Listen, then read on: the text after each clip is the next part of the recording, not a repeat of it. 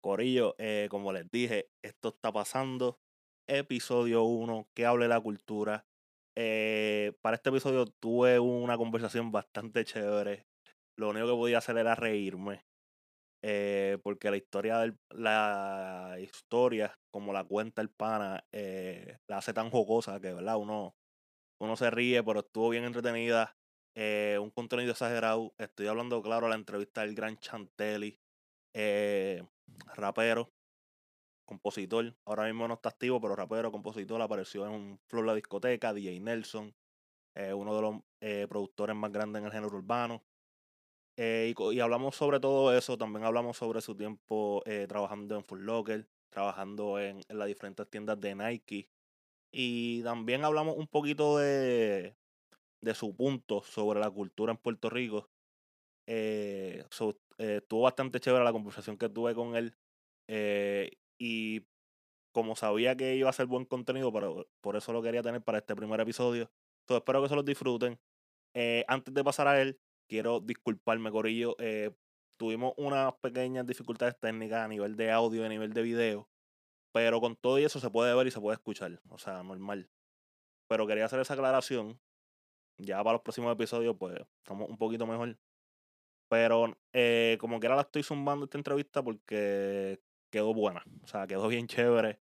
Chantelli, súper a fuego. eh, quiero agradecerle, ¿verdad? De nuevo por darme la oportunidad de entrevistarlo, de sentarme a hablar con él y de que fuera el primer episodio de esto que se va a llamar que habla la cultura. Pero como dije en el prólogo, para ¿verdad? no perder costumbre, no perder tradición, eh, vamos para la entrevista, pero antes de, tira el intro.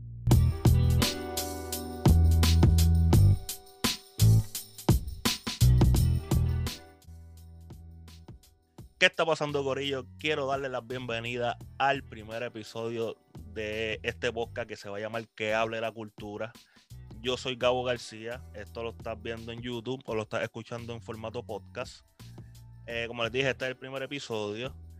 Eh, y estoy bien emocionado por el invitado que tengo hoy, porque es una persona que como que todo el mundo sabe de él, pero a la misma vez yo no pude encontrar información de él. Y por eso fue que me salió a hacer este podcast y empezar con él, porque pienso que va, nos puede aportar mucho a este tema de la cultura, de las cosas que queremos hablar, ¿verdad? En este podcast que por nombre tiene que hablar de la cultura. Eh, la persona que vamos a estar entrevistando hoy es una persona que es cantante, se puede decir que, que es rapero, vamos a hablar de su historia respecto a eso. Alguien me dijo por ahí que también fue empleado de Nike, ¿verdad? Y vamos a hablar un poquito de la cultura, que él piensa, ¿verdad? En, en- en qué estado está la cultura en Puerto Rico. Y estoy hablando de- del gran Chanteri. Hey, ya tú sabes, Gabo, ya tú sabes, introduciendo aquí el primer podcast tuyo. Estamos ready, Chanteri reportándose para todos los seguidores de Gabo. De verdad, estamos activos, orgullosos de estar aquí. Pavo, eh, primer invitado. Ah, de- de hombre, Ah, hombre, hombre. Mira, quería. Quería que fuera el primer invitado por esto mismo, porque sé que no le tienes miedo a hablar frente a una cámara y que íbamos a poder tener una conversación chévere, porque uno dice entrevista, pero realmente es como una conversación Exacto, entre panas. ¿Entiendes? Exacto, sí. So, De yo. verdad que sí, me- he visto, he visto tus cosas, me gusta, me gusta lo que estás haciendo y que pues empezaste, estás empezando como quien dice, pues de cero, abarcando lo de las tenis. Te vi que te, te conocí por, por, por John de en la casa. Ah, sí, sí, fue que Chorao está- chorao en la casa. Yo, papi, te queremos, ya Eh, sabes cómo es esto. Entonces, eh, sí, mano, yo llevo, en verdad, yo llevo metiendo a YouTube como en, eh, ya como cuatro años, pero realmente no fue hasta el 2020 donde le metí Full Blast. Y ahí fue que, ¿verdad? He podido hacer conexiones con un par de gente, me estoy como que viendo más las redes sociales. Eh, mano, porque en el 2020 pues tuvimos un poquito más de consistencia porque estaba aquí encerrado. Entonces lo, Exacto, lo que tenía que hacer era para crear contenido, ¿me entiendes? Eh, mano, eh, cuando te introduje, dije cantante rapero. Yo no sé si, no sé si eso está bien. Yo tengo una historia que contarte, vaya. Está bien, está, está bien, está bien. Ahora mismo, actualmente, no estoy cantando. Siempre me mantengo escribiendo y grabando en, lo- en el celular y tengo muchas, muchas, muchas ideas. Sí, sí. Ahí para algún día esto, Pero lo digo, pero lo digo por eso mismo. Yo tengo una historia bien que, que nos conecta. Eh, en tu año tú tienes que tú eras artista de la Guanábana. Exacto. Cuando yo era chamaquito, tengo 27 años. ¿Qué pasa? Las Guanábanas son un poquito más para atrás de lo que se supone que yo estuviese escuchando. Pero como mi hermana es mayor y mi hermana escuchaba esa música, yo escuchaba las Guanábanas. Yo escuchaba, o sea, oh, todo, todo, todo lo que fue el underground, yo lo escuché bastante. Incluso el CD de, que tú saliste, que vamos a hablar, que fue Flow la discoteca, ese disco yo lo tuve. ¿Me entiendes? Como que yo pasé por todo eso. Y yo tengo la hermana de una amistad que estudió conmigo en high school. Es, bueno, para ese momento, no sé si, si siguen o todavía. Eh, era novia o esposa de Joelito. Ok, ok. Sí, una. Y yo conocí. No sé, ¿de cuándo? Sí, no, güey. sí, oye, Joel. Joel, te queremos, te quiero. Sí, Y yo me acuerdo que yo en un cumpleaños de esa, de esa gente, yo lo llegué a conocer y super nice. Yo lo hice super nice. Sí, no, no, de verdad, tremendas personas. Ahora mismo ellos, ahora ellos están, el grupo ahora mismo no existe. Este, Joelito está en Puerto Rico, entiendo que tiene un negocio y, está bregando con él. En Georgie, pues está en los caminos del Señor, está retirado completamente de las redes. No sé, él hacen como, como tres meses ya no sé de él, pero está metido en la iglesia y está en Estados Unidos también. La última vez que los vi, tuve una, estuve con ellos en una iglesia que me invitó a un culto que vino a Puerto Rico y estuvimos con ellos allí de verdad. Súper chévere. Mis hermanos, como tú dices que tiene, ¿cómo te digo? Que, que tú sigues el reggaetón. Mira, yo tengo 35 años. Tengo 35, este, parezco de más, pero tengo la barba, la barba, la barba, canosa esta. Pero, de hecho, sí, mira, vengo siguiendo el, el rap y el reggaetón desde, desde los inicios, como quien dice. Porque mi mamá, mi mamá me, me regaló el, el cassette de Wiso. De Wiso y ella, ya tú sabes, mucha gente dice, ay, que si lo que tú escuchas, que si eso este, te hace una persona mala, que si sí, tú malo, lo que es. No, de verdad es la crianza que tienen tus padres. Porque yo escuchaba de toda esa música y gracias a Dios, mira, hasta el día de hoy, yo no me he metido droga, mi hermano. Sí, sí. No, y, como, pues, no, como yo, que yo, mismo. Este, pues que cantaba que... Eso empezó como en el 2000, 2003, que fue que salió, empecé para grabar para el disco Flor de Discoteca.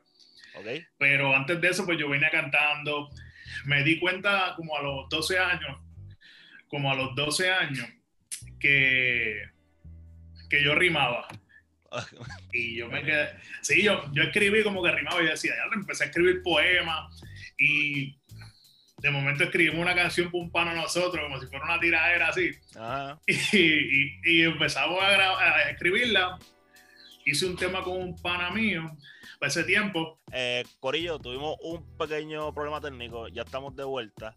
Eh, me estabas contando, ok, yo te estaba intentando contarte que después que me dijiste lo de que no importa la música que tú escuches, que como que tú no has consumido droga, ni fuiste delincuente, ni nada de eso, ni nada de vuelta, que yo también me puedo usar como ejemplo porque yo estaba escuchando la música que escuchaba mi hermana que era mayor, desde bien chamaquito y yo, a ver, normal, tengo mi educación, pero en la universidad trabajo en lo que estudié. Exacto. Normal. Exacto, sí, mano, y de verdad somos unas personas de bien, yo me, yo me considero una persona de bien, de familia. Sí, y como que, mira, y para hacerte pues la historia bien, mi papá era militar. Ok. y mi mamá, trabajadora social. Y pues a mí me da con el con esto de entrar al reggaetón. Yo escuchaba reggaetón desde Dinoy, este DJ Eric. Sí, me, este, ah, me, estabas diciendo que tu mamá te regaló el cassette de Wiso G. Y me, y me regaló el, disco de Wiso G, el, el cassette de Wiso G. El que salía Me Levanto los domingos. Que, y entonces, pues de verdad me, me, encantaba. Yo, yo digo que en toda la música ahora mismo que existe, el reggaetón a mí como que me quita el estrés. Yo escucho un beat de reggaetón, un, un dembow de reggaetón, y a mí me gusta el molesto y tranquilo, me pongo tranquilo, aunque me digan, ya, está loco, no, pero me relaja. y encontré como que cuando vamos a suponer estaba solo, escuchaba toda esa música, me ponía frente al espejo con mi hermano a, a imitarlos a ellos, Dino y 5, Sí, sí, sí. en Da Cruz, los de Da Cruz. Y papi, de verdad que súper duro. Y casualmente, donde yo me crío es en Villas de Loíza, que es en el pueblo de Canóvana, aquí en. Puerto Rico, es una urbanización Villas de Loíza. Y pues da la casualidad que mis vecinos eran Charlie y Felito de Point Break. ¿Ok? Lo- Entonces, va a haber mucha se pasaban- ok, era Charlie y Felito, para hacer el cuento largo corto, Charlie y Felito eran uno de los de reggaetoneros del, de los 90 que estaban súper pegados, se llamaban Point Breaker. Point Breaker, que tenían guerra con estos liditos. Pues se pasaban Point Breaker allí. Las guanábanas también son de allí, de Villas de Loíza. No, no conocía a las guanábanas para ese tiempo. Conocía a Charlie Ok. Felito, pero y ahorita, ahorita encontré un. Tengo un póster ahí de la sentencia y de Point Breaker que lo estaba buscando en el baúl ahí chequeando. Ya. Pues entonces, ya, mira, yo conozco a, a las guanábanas como a eso, ya tres. Yo estaba como en sexto grado, séptimo grado. Ya había salido Dino y todo ese revolú porque O sea, tú yo no conoces chamaquitos. Sea, los conoces. De chamaquito, desde. O sea, como. Ellos me llevan como siete años, me llevan ellos. Y yo tenía sí, pues estaba en 12 años Ajá, estaba en sexto, séptimo grado, tenía que estar por ahí, como 11, 12 años. hora, como 12 años. Y pero yo, que ya lo sabía de eso, ya como para más o menos como. Que, ya- que yo diría como de quinto, quinto grado para adelante que se escuchaba todo eso. Yo estudiaba en un colegio y papi, no había break en todos lados. Yo viví la era de que si te escuchaban en el carro escuchando eso, te Sí, quitaban el Te cassette volteaban. sí, y todo ese, re- y todo ese revolú, que yo lo escuchaba en casa y hacían los videos ahí en la cancha de Villas de Loíza, Ok. al lado, más abajo de mi, de mi casa estaba Galateo. Ok, pero ¿en qué, también. ¿en qué momento tú dices yo quiero rapear? Mira, en el momento ese que yo digo que quiero rapear, más o menos fue como a los 13 años que te dije ahorita que eh, me puse como que yo rimaba y yo decía, "Diatre, yo rimo, me sale alto fácil, puedo rimar y rimar sin yo saber nada de, de lo de la Sí, música. exacto. y hago una canción con un pana mío y tiradera en vacilón y rimaba todo bien chévere. Después me pongo a escribir poemas y los poemas, pues, rimaban bien chévere. Y hago mi primera canción con otro chamaco que, que era vecino mío y la grabamos en un estudio. Me grabó primero, el, digo, el primero que me grabó a mí fue Yacid Metálico, que ahora mismo él trabaja con Zion y Lennox. Sí, Yacid, el de los o metálicos sea, lo, escucho. pues de ahí, pues ya ha sido un productor musical que hace ritmos, ritmos bien duros. Y pues él fue el primero que me grabó en su casa en Carolina. Eso mismo yo te iba a preguntar, porque ¿para qué tiempo estamos hablando? Esto tiene que ser Yo, mira, principios 2000. en las fechas mías, en las fechas yo soy bien malo, pero si no me equivoco, sí, porque yo me dejo llevar. Flow salió el 2004, Esto tiene que ser a, más o menos el 2002, como más o menos al principio de los 2000, al final de los 90. 2002. Más Ajá, o menos ok. 2000, 2002, por ahí. ¿Qué tan Porque fácil 90, era? ¿Qué tan fácil era tú a principios de los 2000 tú ir a un estudio y grabar? ¿Me entiendes? Como que Papi, ningún, no era fácil. Tú tenías que pagar para ir a los estudios y grabar. Y para tú salir en un disco, pues te cuento ahorita cómo fue que pude salir en un disco, ajá. porque es que, Nacho, papi, no, no había break. Tú tenías que ir a un estudio y te cogían. Yo vi cuando productores grandes cogían los CD así y los tiraban para el lado y no los escuchaban de gente que le daban los Ah. temas.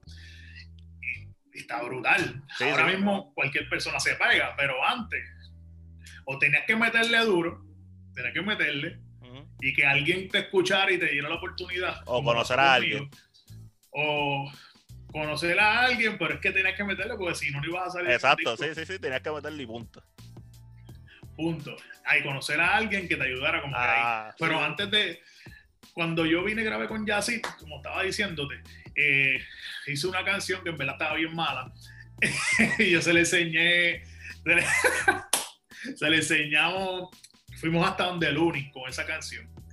Andeluni, Luni nos pichó, ¿verdad? Porque estaba bien mala. Grabo con un pana mío, esa era mi segunda canción, grabé con un pana mío, me hizo como que un dúo.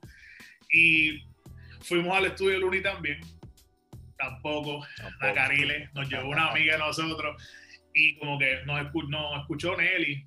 Pude grabar allí en el, en el estudio de Luni cuando estaba en Country Club.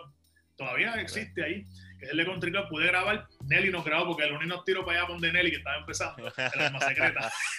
era este, bueno, checate los muchachos ahí. Y nos hicimos pana de Nelly y seguimos conociendo gente. Pero no, yo sé, yo no me rendí, yo estaba por ese tiempo en la Universidad del Este. Estudiaba en la Universidad del Este. Y todo el mundo me decía, papi, tú le metes, tú le metes. Yo sigo escribiendo y grabando, escribiendo y grabando en una grabadorita que yo tenía de cassette, no grabando en el estudio. Sí, como referencia, como quien dice. Exacto, referencia. Grabo otro tema y lo grabé con un pana mío que en paz descanse, que ese fue después que me ayudó en muchas cosas más, Tokio, que era mi hermano también. Y grabo con él y con ese tema conozco a Georgie una, de pica porque yo lo dije en una entrevista que hice con un pana mío, Georgie Guanábana, yo no lo soportaba antes. Porque es que tenía, papi, papi, tenía un piquete. Era un piquetú y un flow, papi, con las gafas y todo, piquetú. Pero cuando lo conocí de verdad, después el tiempo, porque pues, uno cambia y madura, cuando lo conocí, papi, hermano, súper duro, de verdad, una amistad, y me ayudó súper bastante. Voy allá a donde, a, una audición que había en Solo Onder. No sé si tú te acuerdas de Solo Onder, el, programa de Jackie Fontana, de Jackie Fontana, no, perdón, de Jackie Mejía y Darwin. Darwin, ¿tú has escuchado los, discos de Darwin Music? Tampoco. porque son unos discos bien viejos que también eran varios artists. Eran de varios artists. Entonces había un canal de televisión que es el canal 30. Eso me acuerdo. Tú salías en el canal 30. Que el canal era, de video. 30. Exacto. Estaba Top Rap, Top Rap Video, que era el Sexy Boy. Papi, que tú llamabas ahí, veías los mensajes abajo. Sí, sí, y había muchos nuevos talentos. Le, daban la oportunidad a los nuevos talentos a que fueran a, a esos programas, a ver si tú le metías, a poner tu número de teléfono, a ver si un productor te llamaba. Pues yo fui con un pana mío y cantamos la canción. Ese día el, el juez, si no me equivoco, fue Wisin. Wisin y Maestro. Wisin estaba ese día este, estrenando la canción del Gistro Amarillo. Okay, que, la cantó en ese programa. Ya, ok. Ese día salió, eh, eso fue el estreno de, la canción porque él la cantó en Solo Under. Y yo canté ahí. En Solo Under cantamos la canción, chévere, todo el mundo, ya le me dieron esto y lo otro. Wisin nos aconsejó, nos dijo que nos soltaron un poquito más. Vuelven y me llaman de Solo Under como tres semanas después para ver si yo podía ir, pero el chamaco que, que yo cantaba, pues ya no estaba cantando con él. Y fui y le dije, mira, yo puedo ir solo. Claro, pero se quitó bien rápido. Sí, porque es que, eh, pasaron un par de cosas, y estaba por un lado, y estaba por otro. Ok, ok, ok. Y, nada malo todavía, y fui solo. Y yo, papi, yo estaba bien cagado, en verdad. Estaba bien, bien asustado. Y me llevé un corillo de panas míos que siempre estuvieron conmigo en la universidad apoyándome. Y voy y canto. Esa vez estaba, yo creo que era maestro, el rapero maestro, el que estaba, con alguien más, no me acuerdo. Y canté solo, pero antes de yo eso, ya yo conocía a Georgie Guanaba. Y Georgie pues me pichaba, pues había mudado exactamente una casa entre medio de la mía. Llevaba poquito tiempo viviendo ahí. Entonces, Georgie le decía, mira, yo quiero cantar, yo quiero cantar, papi, tengo este, me ah, yo sí me pichaba. Pues nada, Le, digo, le digo esa noche, digo, mira, Georgie, voy a salir en solo under. Voy a salir en solo under para que lo veas, a ver si te gusta, porque en verdad, eh, no sé, a ver qué tú piensas de mí.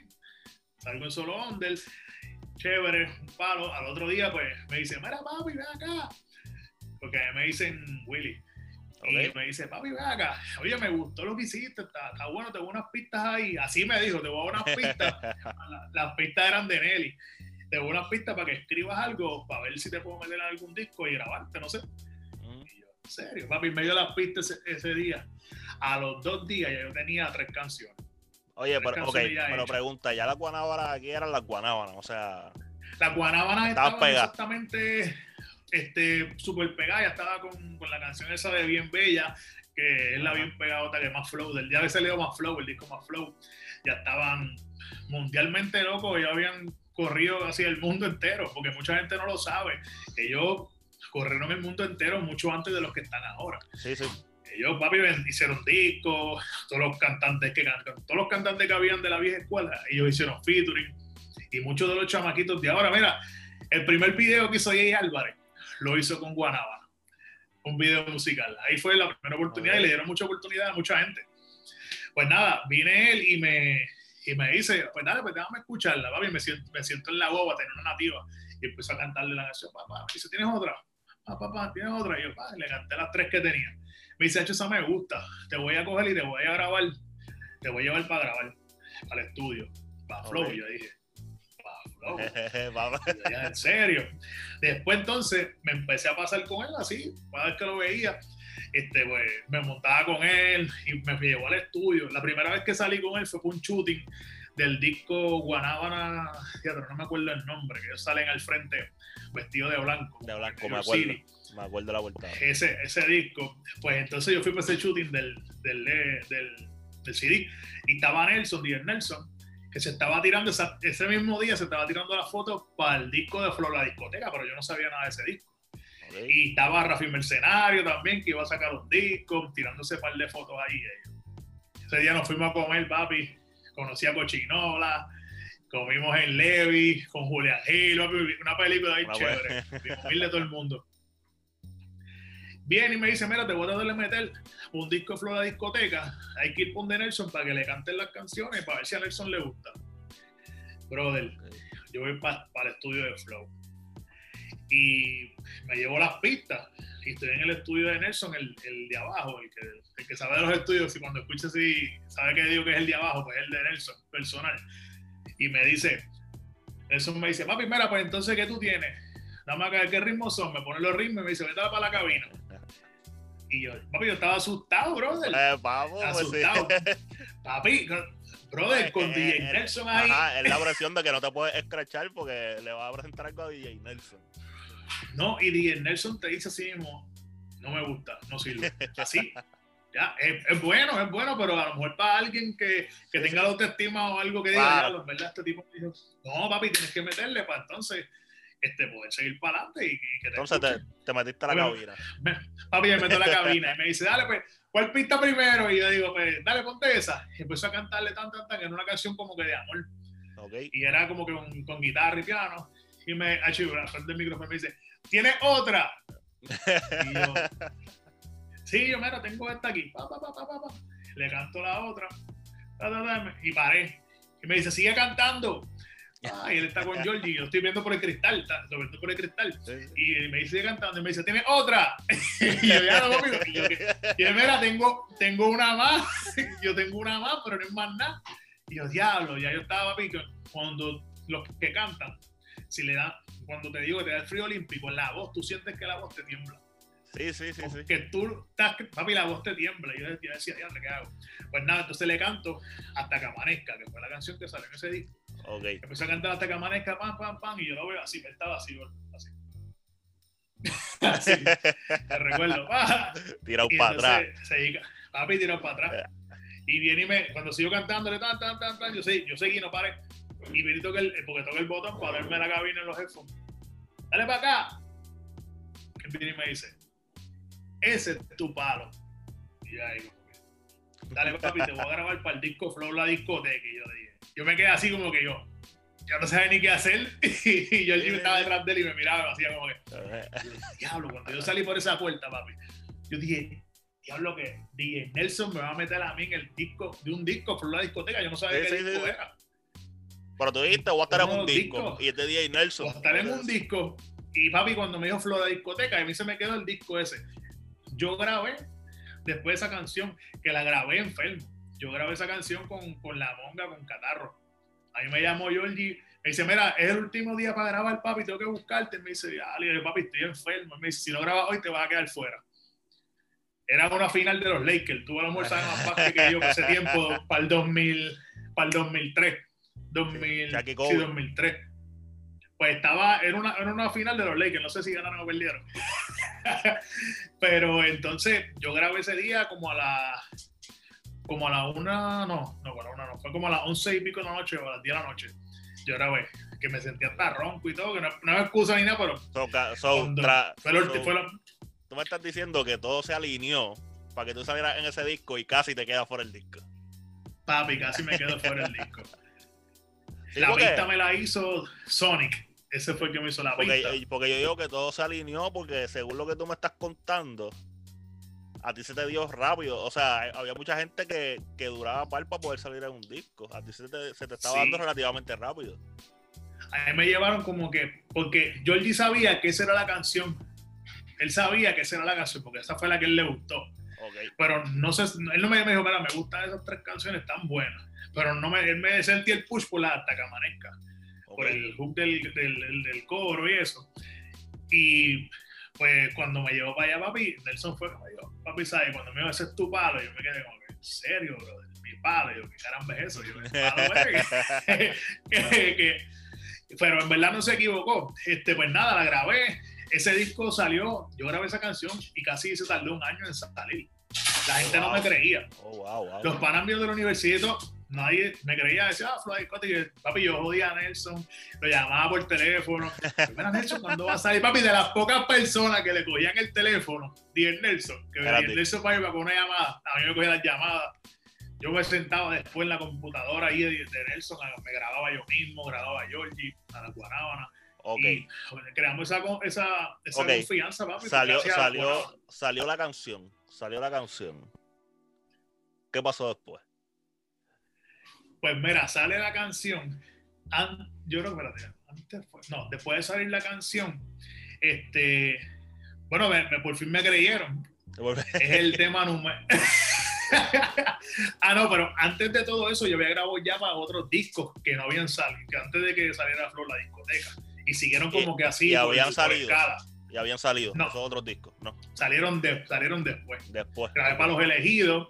Grabé en los elegidos. Ese, yo estaba buscando cuando yo estaba haciendo este research, yo había leído que todavía salido como que en otro disco que tenía que ver como que, y yo pensaba que tenía que ver algo de gobierno y no me acordaba del nombre y era ese, era los elegidos. Me acordaba. Pues salir en los elegidos, gracias a, Memo me dañó la canción, le bajó el beat y, el, y la puso bien lenta, no era así, gracias. no, pero no lo quiero mucho. Este, salí en los elegidos, salí en, en la rebeldía, un disco de la rebel se llamaba La Rebeldía, que eran dos discos. Salía Angel López, Chesina, TNT, este, Guanábana, salía Chaca Black y Benny. Y y cuando, y cuando ya tú estás grabando en todo esto, ¿las guanábanas a ti te filman de alguna forma o cómo es la vuelta? ¿O tú vas por ahí tú solo? Nunca. Nunca me filmaron. Mira, ellos sí, como que dice, fue un acuerdo. Yo siempre, yo pues soy bien leal con las personas que me ayudan, ¿me entiendes? Y a mí me gusta pues estar ahí, ellos me dieron la oportunidad y te digo, yo esa misma oportunidad que me dieron, yo salí en un par de discos diferentes, salí como en seis discos, si no me equivoco. Fue Flor la discoteca, Los Elegidos, Rebeldía, salí en un disco de DJ Reflex que era de, allá en Nueva York, que se llama Sandunga Music. Salí en un disco, ah, en Los Cazadores, que fue un featuring con Guanábana, que era el disco Los Cazadores. Salí en en otro disco de Guanabana con un mixtape y adicional otros mixtapes que habían salido regados por ahí por internet cuando estaba flowhot.net, flow exclusivo. Salí en un disco cristiano. Y tuve la oportunidad de hacer una canción cristiana que nos dieron como que dice, fue, fue como que algo que vino así, no, Geraldo. Si no se sabe, Geraldo, el antes Rico Suave. Ajá. Que la canción de Rico Suave. Pues Geraldo, el papi, Geraldo corrió el mundo entero. Pues Geraldo, pues, él, entró a los caminos del Señor y quería hacer un, disco de raperos seculares cantando música cristiana al flow del reggaeton. Adelantado a su tiempo. Y pues, exacto. y vine. Entonces vino, eso, papi, se llamaba, se llama La Iglesia de la Calle, se llamaba el disco. Ok. Y salí en ese disco con, con Georgie Guanábana, un featuring con Georgie Guanábana, y se llama este, Mi Señor de verdad, algún día cuando tenga la oportunidad, escúchala. Es un mensaje bien bonito Y Eso está. va Escucha. diciendo el mundo, ya lo Guanábana cantando cristiano. Sí, sí. Pero en verdad fue algo que salió de ahí salió bien, bien duro. Tú sabes que yo estaba pensando en eso los otros días. Yo estaba pensando en eso los otros días, que nosotros como que encasillamos la música y nosotros pensamos que, por ejemplo, los raperos y traperos que nosotros conocemos no pueden simplemente como que cruzar esa brecha en un momento y hacer quizás algo que le llene y volver y cantar de lo que cantan. Pero como que lo tratamos de, de encajar como que, ah, esto es cristiano y esto es secular. Cuando realmente Exacto. un artista pues, si quisiera pudiese estar en los dos, ¿me entiendes? Esa- Mira, yo, yo tengo temas que nunca salieron. Porque cuando yo, cuando yo estaba, que salió Flor Discoteca y sacaron esos discos, Guanábana estaba como que en el pic de ellos, de, de él tenía que seguir su carrera, ¿me entiendes? Yo tenía las puertas abiertas. Yo ahora mismo, yo, yo en ese tiempo no conocía el negocio, no sé cómo era el negocio, regalías, todo ese revolú. Y él me decía, me graban todo, graban en todos lados, pero yo como que, qué sé yo, no sé, no aproveché a lo mejor esa oportunidad de todas las conexiones y toda la gente que yo conozco. Ajá. Y pues me quedé como que normal y no había salido más disco ni nada. Viajé mucho con ellos, viajé, llegué hasta España, brother, a hacer party, todos los parties. Aunque no me crean, papi, todo el mundo cantaba la canción de Hasta que amanezca. Todo el mundo. La Pero primera te- vez que yo la canté con fue... ellos, tú les abrías a las guanábanas como quien dice. Yo, ellos cantaban sus primeras cuatro canciones, me introducían en la, en la quinta canción con Flor Ok. la discoteca. Ok. Papi, todo el mundo me la cantaba y yo cantaba las otras canciones con ellos y me quedaba en la tarima haciendo las voces con ellos y Ok. con ellos ahí, no atrás, en el mismo interactuando con el público. Sí, sí. Que en verdad que aprendí mucho a, a bregar con la gente, porque no es fácil porque tú tres partes de arriba Sí, sin ser nadie y poner la gente a gritar. Ahora, chacho, papi, ¿no? Y pues, Pues Entonces, ¿qué pasó en después? la misma. Ah, Después que este- salieron todos estos discos. ¿Qué pasó después? después pasó después de esos discos, no hice más nada con el reggaetón. Te Me puse a estar haciendo videos, me quité, como quien dice, quitado. Tenía la chantel y cam desde ese tiempo. Eso te iba a decir, entonces, Que por ok, ahí- vamos a cruzar, vamos a cruzar un momento, vamos a cruzar un momento. Tú me enseñaste ayer unos videos, cuando estábamos cuadrando para esto, tú me enseñaste unos videos de como hace 11 años, ¿no? sí, Y ya tú estabas en hace 11 Chantelicam. Chantelicam yo pensaba que simplemente era como para tú cubrir, o sea, se- según los videos que me enviaste es para eso todavía, pero como que para cubrir cosas, mala mía, para cubrir cosas del reggaetón, o sea, del género. El. Chantelicam está para documentar, como quien dice. Exacto, mira, Chantel y Cam era como que para documentar, empezamos, hacíamos nosotros, lo que pasa es que para ese tiempo se hacían muchos videitos para las páginas de internet, para Bunny Crazy, Flow Exclusivo, para que salieran ahí porque no había manera, lo que había era MySpace. Para. MySpace, papi, yo tenía, yo no sé, un montón de seguidores, papi, en MySpace. Mi música la, la tocaban en MySpace, papi, pero una cosa absurda. Diablo, Ahora, papi, es un revolú. Papi, para MySpace yo era famoso. Entonces, pues, hacíamos videos que estábamos en el estudio. La idea de hacer todo eso, lo que por eso te digo que yo no conocía el negocio. Si a lo mejor yo hubiese seguido, y a- no sé por qué, ni güey, como que era yo dediqué mi, mi vida a hacer otras cosas, porque había que pagar las cosas. Sí, como que hay que eh, pagar pilas, hay que buscar Exacto. dónde comer. No lo ve, exacto, y yo no lo veía como negocio, lo veía como un entretenimiento. Yo hice esto, yo viajé, yo estuve dos años viajando haciendo con ellos, porque después estuve, estuve con Guanábana y después me fui con Noriega, con Norgi Noriega, el de. Looney Tunes y Noriega, a hacer show con él, porque él, él es un compositor y le escribía a todos los artistas, a Tito, a Cartier, a Simon Lennox, este, a Checa. Y entonces él hacía su party, me llevaba a mí porque yo chanteaba que rapeaba, porque de ahí viene mi nombre, Chantelli, del chanteo. Y entonces, pues, wow, aprendí- yo hacía algo con hoy. él. sí, de ahí que viene. Entonces, pues yo me iba con Noriega y hacíamos los paris, cantaba sus éxitos y yo cantaba mis canciones, que tenía cuatro canciones de ese tiempo. Y entonces, pues él cantaba con yo y hacíamos un medio de todas las canciones que él había hecho los palos de él y eh, de las mías. Y hacíamos, hacíamos show con él. Haciendo So- papi en cualquier lado. Te quitaste, te quitaste. Eh, ok, te quitas de la música y sigues haciéndolo del Chantelicam o, to- o te quitas full de todo y después que lo retomas de nuevo. Me quito, me quito de la música no porque quiero, porque seguí estudiando y bajando y no lo veía como un negocio, lo veía como un gol que, diatre, mira, ya salí en esto, ya hice esto, y qué sé yo, pero la Chantelicam la tenía porque nadie tenía cámara, los celulares no tienen cámara, y yo veía, mira, yo veía a Dr. Manix que grababa con cámara exagerada, yo veía a a Top Rap, que es Sexy Boy, en los videos y decía, pues es que yo puedo hacer eso también, papi, dentro del estudio, que todo el mundo vea las cosas, este, si voy por un hackeo con unos panas también, y empecé a grabar un par de cosas, y la gente, la gente, la Chantelica se lo puso este Joelito, porque cada vez que yo estaba en un show con ellos, yo sacaba, yo tenía una Casio, papi, que para ese tiempo era, me costó 400 pesos en 2003. 10.1 megapíxeles. Par de pesos. Papi, sí, era bastante. Entonces, venía Joel, Joelito me decía, ya viene Chantelli con la Chantelica. Pues yo sacaba la, yo sacaba la cámara, papi, donde sea. Mira, papi, que esto lo estoy haciendo. Ah, y entonces se quedó la Chantelica. Ok, ok, y grababa muchas cosas, pero no lo veía como que lo documentaba para nosotros, hacía los videos que tenía que hacer para ellos, los míos, los saludos por, por teléfono grababa, porque grababa mucho para las emisoras, para presentarle más, que si, mira, Chantelli presentando, qué sé yo, la mega, y entonces Y pues ese revuelo. Pero lo veía como que un gol que tenía, no de negocio. Y que lo hice y tuve esa experiencia. Ok, pues vamos a hacer el crossover, porque de la forma en que yo te conozco y te comienzo a seguir es por el Chantelli Camp per se, pero fue cubriendo algo de unas tenis. Yo no me acuerdo qué era. Entonces, vamos, vamos un poquito para atrás. Vamos un poquito para atrás.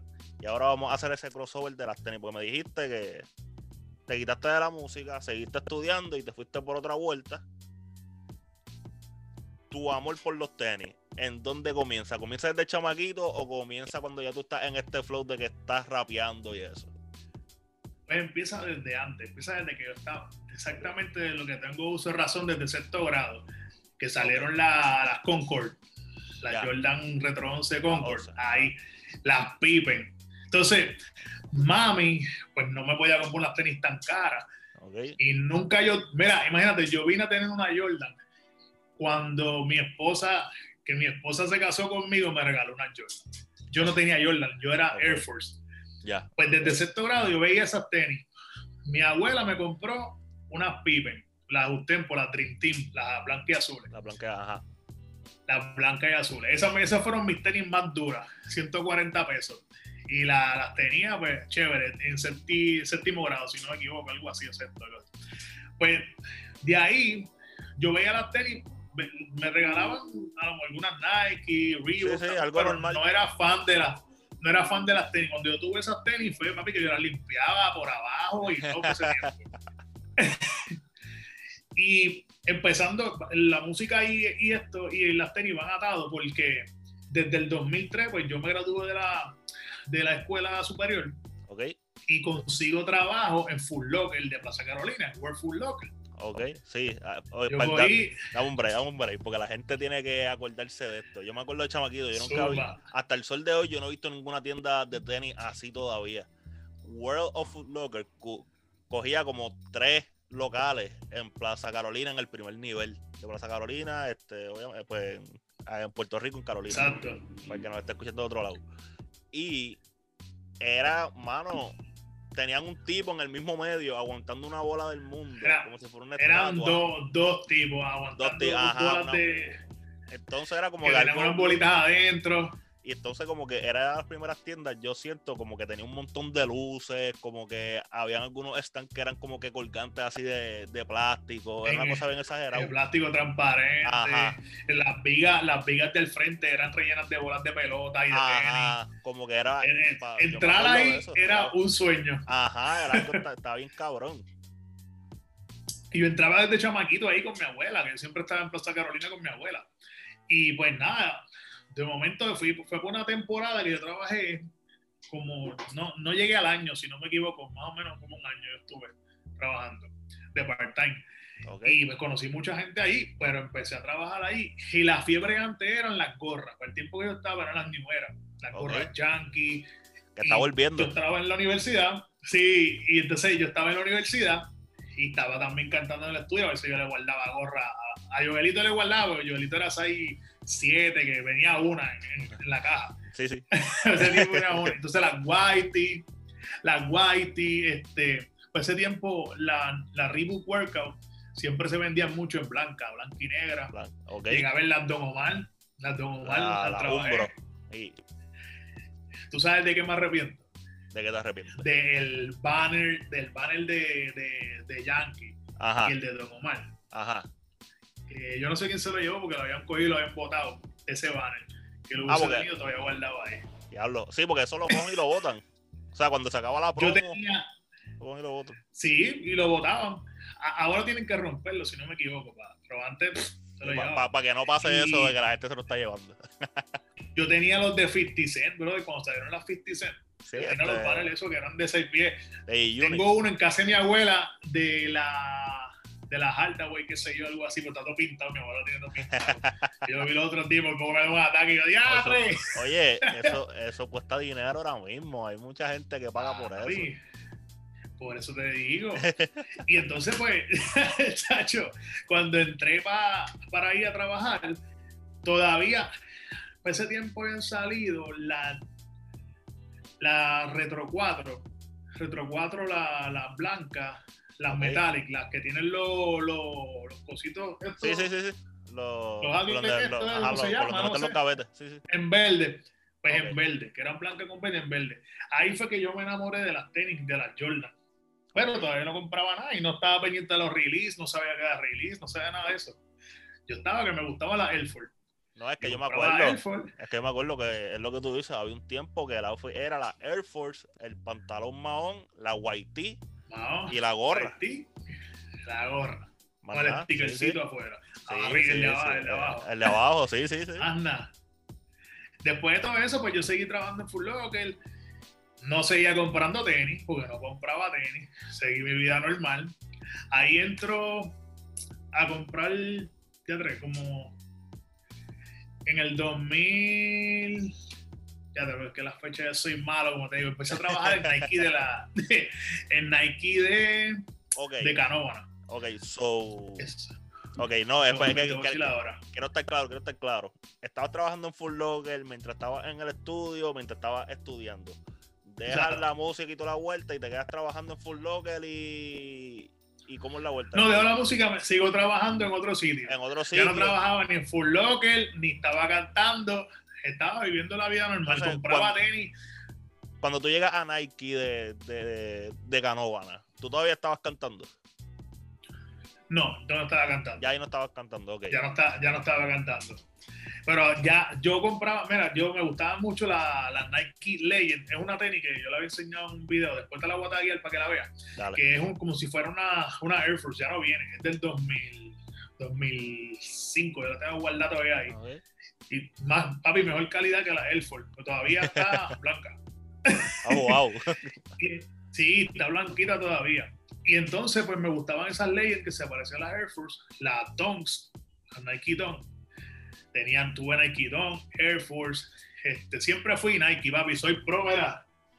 Pro Nike. Así, ese es mi corazón ahora mismo, siempre. Yo, yo intenté como ocultarlo por mucho, por mucho tiempo, pero ya, ya es bastante obvio.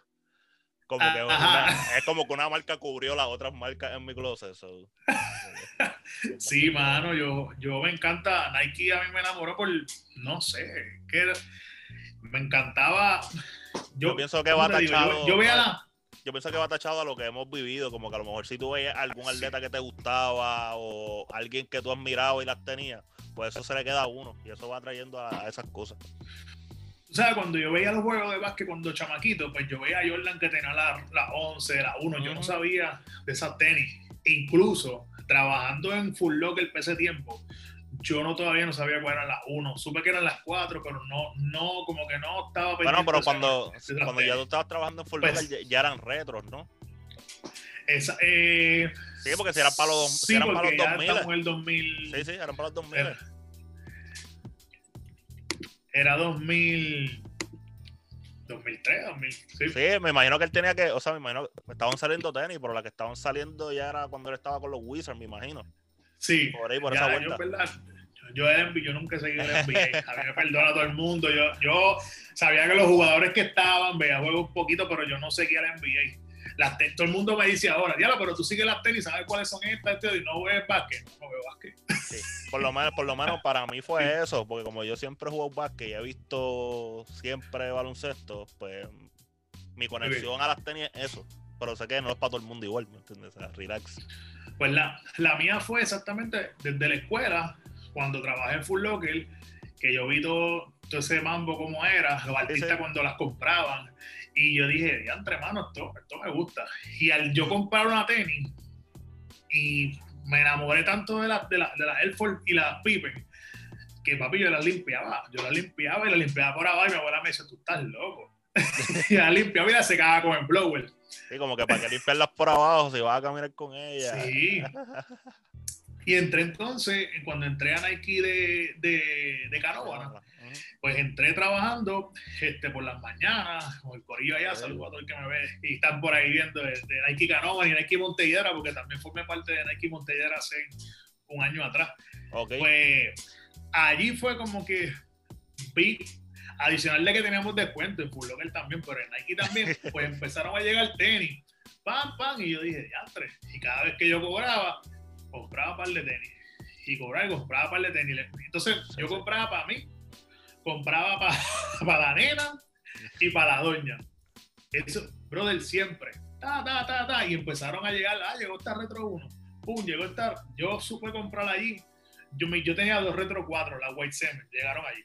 Y yo me compré dos. Pero llegaron, ok, pues, porque, ok, porque quiero preguntarte algo. El Nike que estaba en Canóvana no siempre fue outlet. Era outlet.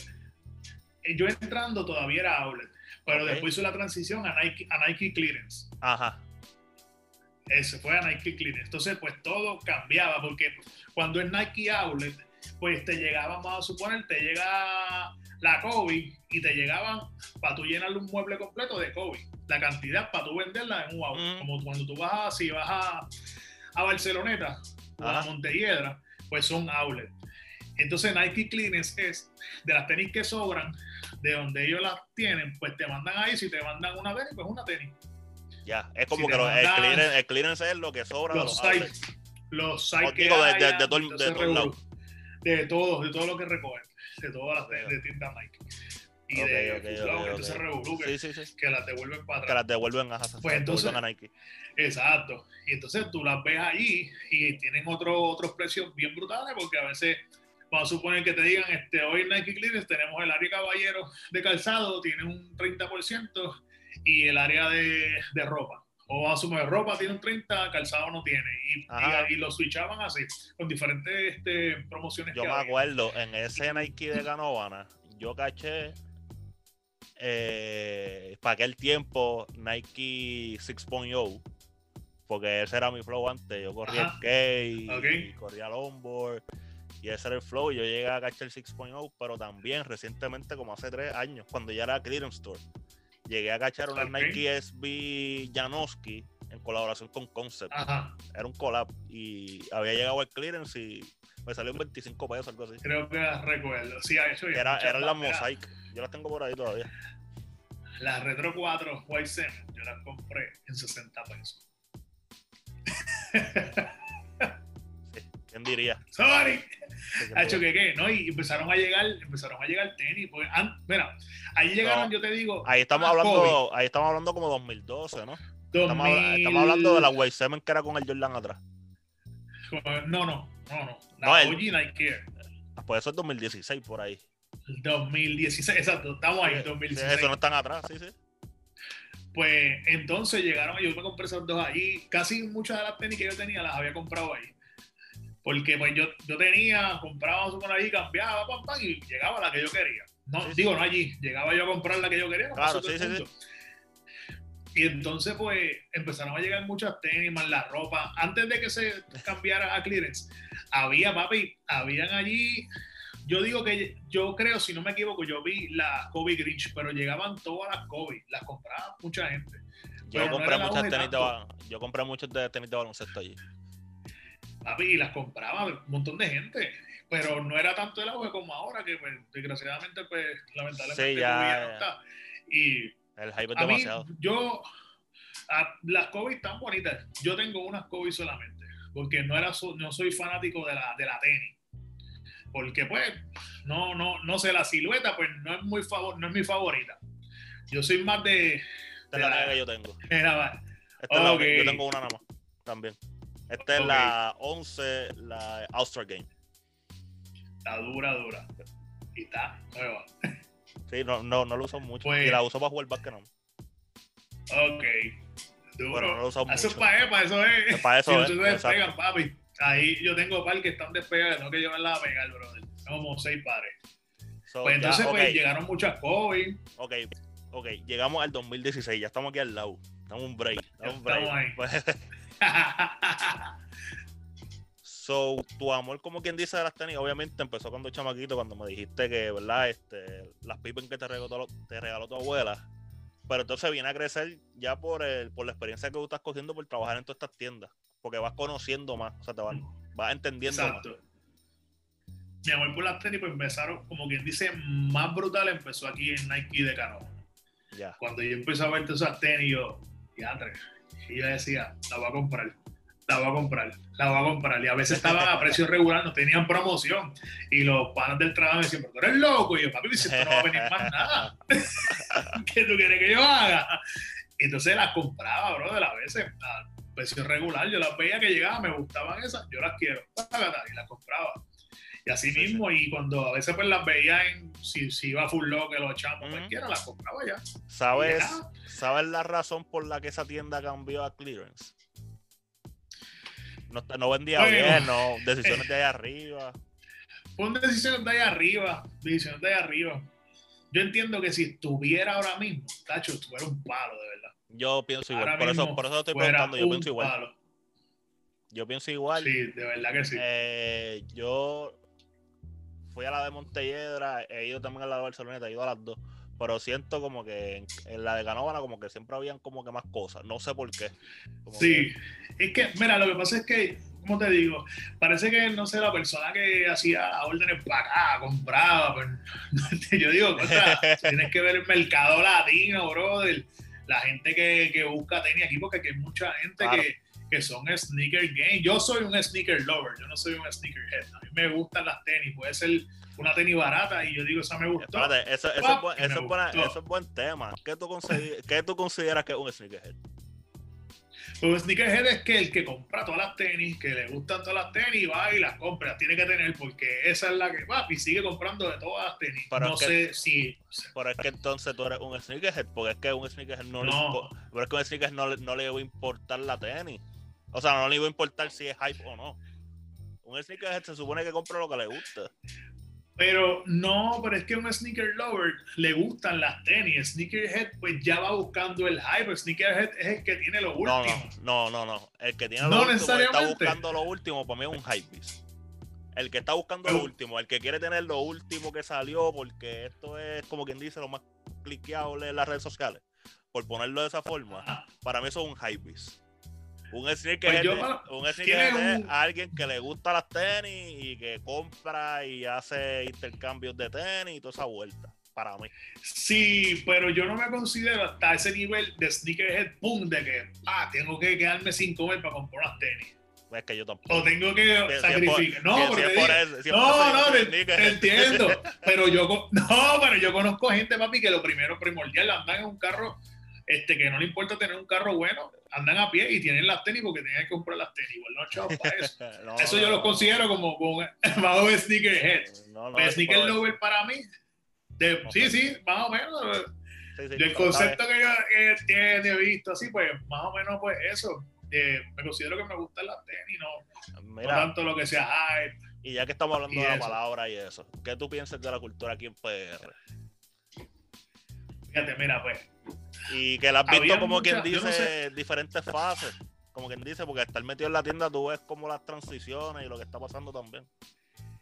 Sí, mano, hay muchas personas. Digo, ahora hay mucho pirateo, bro. A mí esas cosas, chacho, papi, a mí eso me le explota. Y no, yo no critico a la persona que usa la tenis pirateada, a lo mejor no la puede conseguir. el, el problema es que digan que es real. el problema es que digan, mira, no, si esto es. No, papi, no Porque de acá abajo, yo, acá, yo te estoy mirando y yo te dejo que te embuste, no me vengas a medir con esas fecas. Sí, sí, sí, sí. Y pues, pues veo que como que muchos chamaquitos no saben lo que significan las tenis, no, a lo mejor tienen una Jordan 1, una Brett y... Ah, sí, una Jordan, por tener una Jordan. Que no saben quizás Y pues no, eh, la historia no de saben. Exacto, no saben qué significa, a lo mejor. Yo no me sé todas, pero de verdad, este, he visto que hay personas ahora mismo en el juego que ya más o menos son como 38, por ahí, 38 años, 40. Que esa gente, pues, llevan que la cultura como es. Los chamaquitos, hay muchos chamaquitos también de ahora que la están llevando bien, que la están llevando bien. Pero hay mucho lo que te digo, el, el pirateo y ahora también otra cosa que me molesta y me molesta a mucha gente, la L, esos luz. Sí, sí, es que está complicado, está complicado comprar. En estos últimos años complicado. y medio ha estado bien complicado comprar. Entonces, los revenders, papi, eso lo suben para allá arriba, brother. Y tú, tú ves la tenis en internet. ¡Bam! ¡Ya lo que bonita! Eh, Anda. y ya, se acabó. No la puedes- Entonces, es muy difícil, brother, para la gente porque a lo mejor el que vende tenis y la coge rápido y así va a venderla. Tú la quieres comprar para Sí, y darle exacto, ¿no? Y, que en PR es más complicado, porque en PR casi no tenemos casi opción. O sea, ni como Exacto, lo, tenemos los full locker y los champs y eso, pero no tenemos más nada.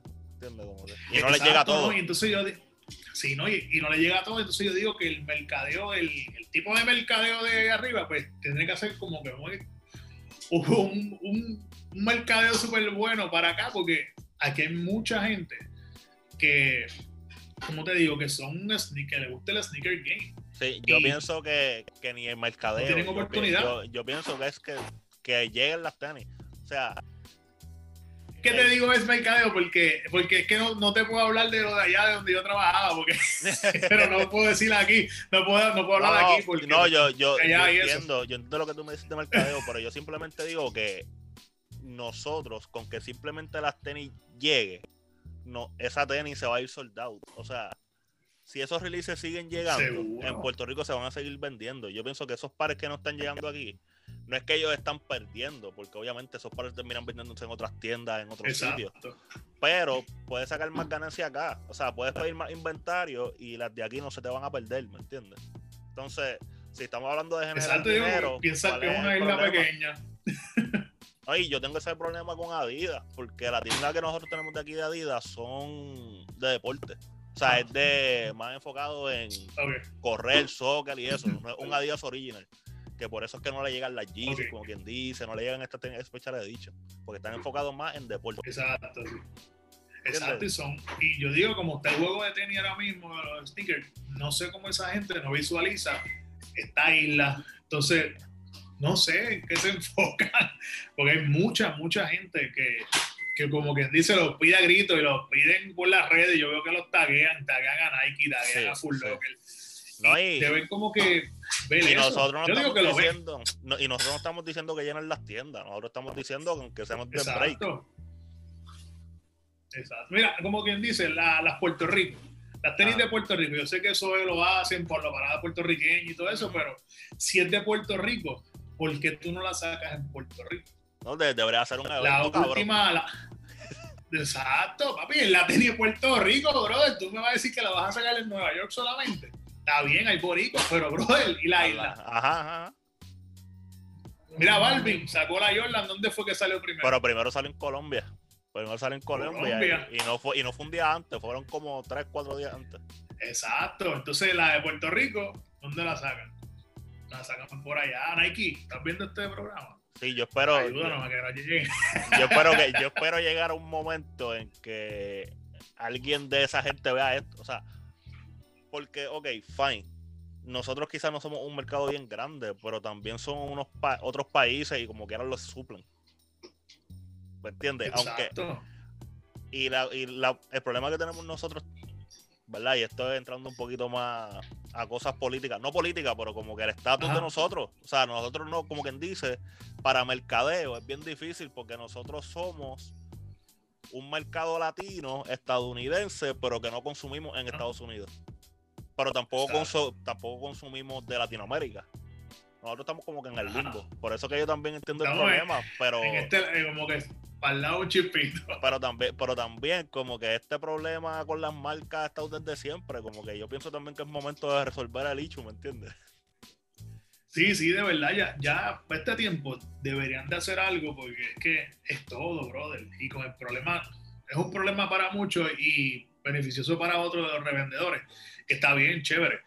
Pero si hubieran un poco más de cantidades, pues sería, y que lleguen donde tienen que llegar, porque sería un paro, de verdad, para todos nosotros, porque está duro, papi, que tú salgas salga una doc y ya en un minuto, dos minutos, tres minutos, ya no haya nada. No, menos. No llega el minuto, no llega el minuto, bueno. Ni un minuto, eso es ahí, ¡pum! Ya se acabó. Yo, increíble. Llegó un momento, yo, fue el año antipasado, 2019 creo, eh, que comenzaron a llegar ciertas GC a Full Locker. Y yo dije, coño, a, lo mejor está el principio para, ¿verdad? Para que sigan llegando más cosas, pero todo eso paró. Aquí había llegado la. ¿Cuál fue la que llegó primero? Yo creo que primero llegó la blanca. Creo. Yo, no, la otra, la, la que Brown, no, no la. Ah, la, la, Yo la Sesame. La Sesame. Y la, y la Zebra, pero antes había llegado la Border. La Border fue la La Border, fue la, Border, la Border, la Border. La Border.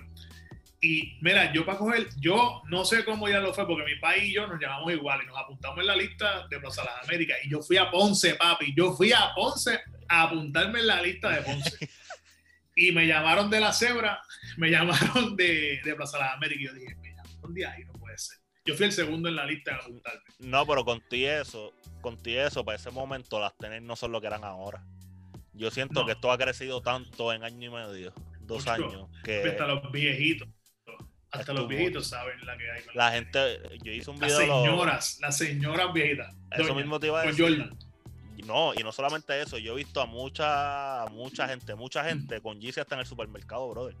Con 350 ah, en el supermercado normal. Ah, como si fuera otra tenis más. Sí, así yo he visto de, de muchas Air Force, la Jordan, las Meat. Las He visto personas que, no saben ni lo que tienen puesto por ahí, pum, y yo dije, y los ves, los ves con, con, con mucha tenis, bro, porque tú te vas, vete a Plaza Caras América, que la gente se las pone para nada mismo que esté pandemia, ponte a mirar los tenis ahí sí, tú veas. No, no, te, no, tienes toda la un razón. show ahí tú ves. Tienes toda la razón, por eso es que yo te digo que yo, cuando comenzaron a llegar todas esas Yeezy, y obviamente se, fueron soldados, todo eso. Yo dije, bueno, pues la, a lo mejor esto era un try. O sea, ellos estaban probando, mira, y funcionó y todo se fue soldado. Pero como que paró todo, como que hay algunas que, ni llegan. Sí, es verdad, Jordan que no llegan. Y yo me, bueno, y las Yeezy solamente llegaron a las 350, no llegó más nada. No llegó más 700, no llegó nada, nada. Pero eso, eso quizás yo lo entiendo, eso quizás yo lo entiendo porque eso no le llega a todas las tiendas tampoco. Las 500, las 700, no, no. Pero las 350 que le llega a todo el mundo. sí, igual también de, la, de las Jordan, que a veces las tiran para Nueva York, California. Este, las tiendas esos bien grandes de Chicago. uno tiene cero break. No. Papi, yo me metí, mira, yo me metí para, yo me metí para la, yo no sé si eran unas bread que había que iban a salir, que eran enumeradas, no me acuerdo cuáles son. Y tenía el range de, decía que ver dónde tú estabas en el mapa. Si estaba yo no sé cuántas millas, podías ser, podías coger. Podías ser, darle yo, tíale, yo estaba papi a 100 años luz de ella. sí, es que. no break. Entonces Nike nos puso ahí un sneakers fake como que para Puerto Rico en el website. Si usted mete a nike.com slash pr, nosotros tenemos un sneakers que es por web nada más. Sí, sí. Pero es como que competimos con todo el resto del mundo. En sneakers de Estados Unidos competimos con sneakers de Estados Unidos, pero en el website de nosotros competimos con todo el mundo. Mira, nosotros teníamos, cuando yo trabajaba en Nike, teníamos la oportunidad de comprarle en la en Sush. Sush era la página de, este web de, los empleados, de los empleados. Pues compramos ahí, pero entonces también estaba Nike Puerto Rico, Sush Puerto Rico, pero lo mismo inventario que estaba ahí no era el mismo que estaba allá. Exacto. Ya estamos, volvimos, ya estamos, estamos aquí. Ajá. Pues mira, este, pues como te estaba diciendo, este, pues tiene Sush y el Sush es de empleado. Sí, que el inventario era diferente al que estaba en la otra. Diferente, Puerto Rico y Estados Unidos diferente. Yo, siempre compraba y le enviaba a una, una, amiga mía en Orlando y ella me la enviaba para acá. Que a veces tenía que pagar un poco más de... El shipping era gratis a veces allá, para allá pero tenía que pagar el shipping para Puerto Rico. Pero podías con tu misma cuenta, con la misma cuenta de Sush, de, o sea, con tu misma cuenta tú podías comprar en ambas La de Puerto Rico y la de Estados Sí, Unidos. eh, exacto, en Puerto Rico y, y Estados Unidos. Pero entonces Nike, yo no sé si ahora mismo Nike.com está chipeando para Puerto Rico, porque para ese tiempo Sí. no estaba chipeando. Eh, pero tienes que entrar, chipeando por la de Puerto- tienes que entrar al website de Puerto Rico. Ok, ok. Que el Nike.com no sé cuánto era. Pues A entonces, a el otro que es tengo. gratis, ¿para qué es gratis? Ahora mismo. Ok. O sea, ah, pues no he chequeado Si, hace si tiempo. gastas tanto, pues gratis. Sí, a veces son 100 pesos. y eso, Exacto, está, sí, está sí. bueno. Pero yo lo, yo lo hacía doble, a veces tenía que esperar, a veces una tenis me llegaba en casi un mes. Porque yo tenía que esperar que llegaran a la casa de la amiga mía, Sí, que ella estuviera, que tuviera tiempo para llevarla. Para enviarla, sí, sí, sí. No, y que tenemos, seguimos teniendo el mismo problema ahora. Con muchas Sí, tiendas, porque hay un montón de. Ahora yo- yo siento que también esa es otra cosa que pasó, como que hubieron muchas tiendas que pararon de chipear para Puerto Rico también. Como Sí, por lo de la pandemia, este revolú y, el, ahora. y el shipping a veces en, la- en algunas tiendas es bien caro. Como que Sí, hay por veces lo que menos el de. Le bajaron 5 pesos el de stock. al de el StockX, de StockX sí, le bajaron 5. es ba- mano, pero lo aproveché ya. ah, eh, había un par de boutiques allá afuera en Estados Unidos que antes yo compraba Ajá. y ahora últimamente el shipping ahora es más caro. Antes me cobraban, qué sé yo, 20 pesos, ahora es 35. Y yo, pero espérate, espérate, espérate. Ok. que eso como que el también está pasando, eso también está pasando hasta el garete, man.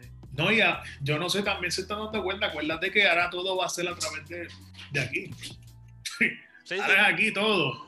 Y yo digo, cuando se acabe la pandemia, como quiera, va a seguir a través de, de internet. Va a ser Sí, yo todo. también. Yo también, yo también yo pienso que esto que estamos haciendo va a ser más normal. Yo también pienso. Como que lo Sí, digital. esto va a ser ya el diario vivir de todo Ajá. el mundo. Mira, otra cosa que te digo de- del mismo Nike, Nike va a tener que tú te puedes medir el pie, no sé si todavía ha salido, a través de tu celular, en Sí. una aplicación de, Eh, o sea, de Nike. no sé si ha a salido, pero el sé. de tu pie, Sé que iba a poder hacerlo. pues iba a salir eso. Y Sí, iba como- también a hacer como que dice, tratar de, de eliminar que tú fueras a la tienda y te Eso- llegue a eso. tu casa. No, que ellos mismos están eso, diciendo eso que es otra cosa. ellos le cortaron mucho. Como que cortaron muchas tiendas que ellos suplían. Como que muchas tiendas pequeñas. Como que le cortaron el contrato diciendo como que ellos iban a estar enfocándose más en sus tiendas. Entonces, como que todo ese Ah, inventario otra que cosa que se me olvidó, iban a, a las tiendas de Nike. mala mía que te dije. Sí, mala mía que te había dicho. ¿Te acuerdas que me preguntaste ahorita de, de Nike Canova? Ajá, Eso fue para María. Para María fue que, que tumbaron. ok. Sí, que a lo María. mejor para. O sea, Que que María tuvo efecto pa' eso, para pues. eso.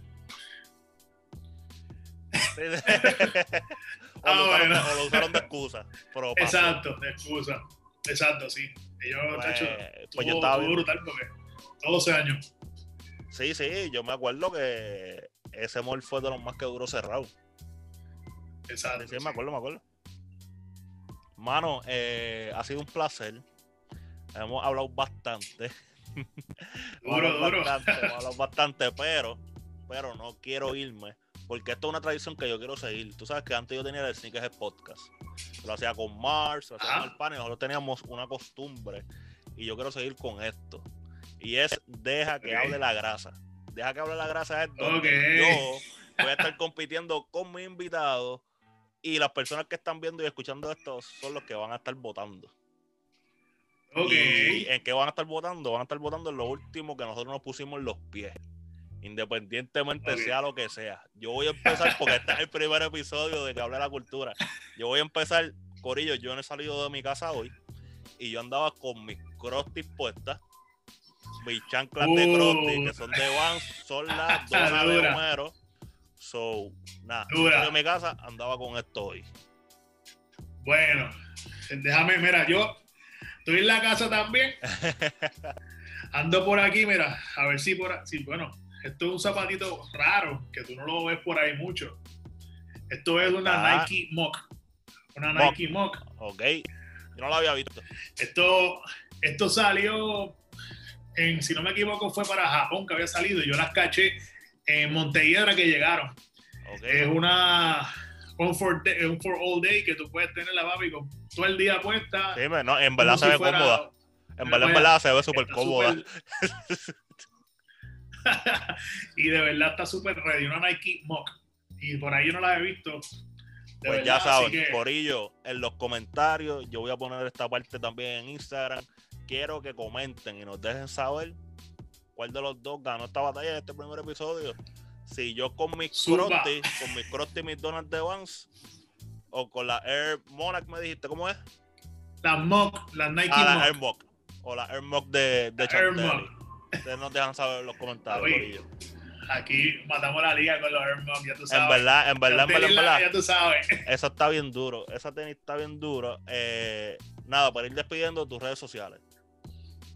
Mira, pues mis redes sociales es Chanteli787 en Instagram, eh, Chanteli en Facebook. Puedes buscarme, mira, pones chanteli.com y te sale directamente al Instagram mío. Gabo, gracias, viste, por la entrevista, por la conversación. Oye, tú le quieras llamar, estuvo bien cool, bien chévere. Espero que la hayas pasado bien ready, super ready. Así que estamos activos, mi gente. Y nada, este, le deseo todo lo mejor a Gabo para que siga para adelante aquí. Así que apoyen mi gente. El blog de Gabo. Gracias, gracias. Oye, me pueden seguir en las redes sociales, el blog de Gabo, Instagram y Twitter. Eh, suscríbase al canal. Si estás viendo esto en versión audio, suscríbete, dale a la campanita. Si estás escuchando en versión, perdón, en versión video, si estás escuchando en versión audio, eh, suscríbete también al podcast, Apple Podcast, Spotify, donde tú escuches podcast, Gabo va a estar con que habla de la cultura. Eh, de nuevo, muchas gracias. Eh, y Corillo, nos vemos en el próximo episodio de Que habla de la cultura. Estamos activos, que hable la cultura.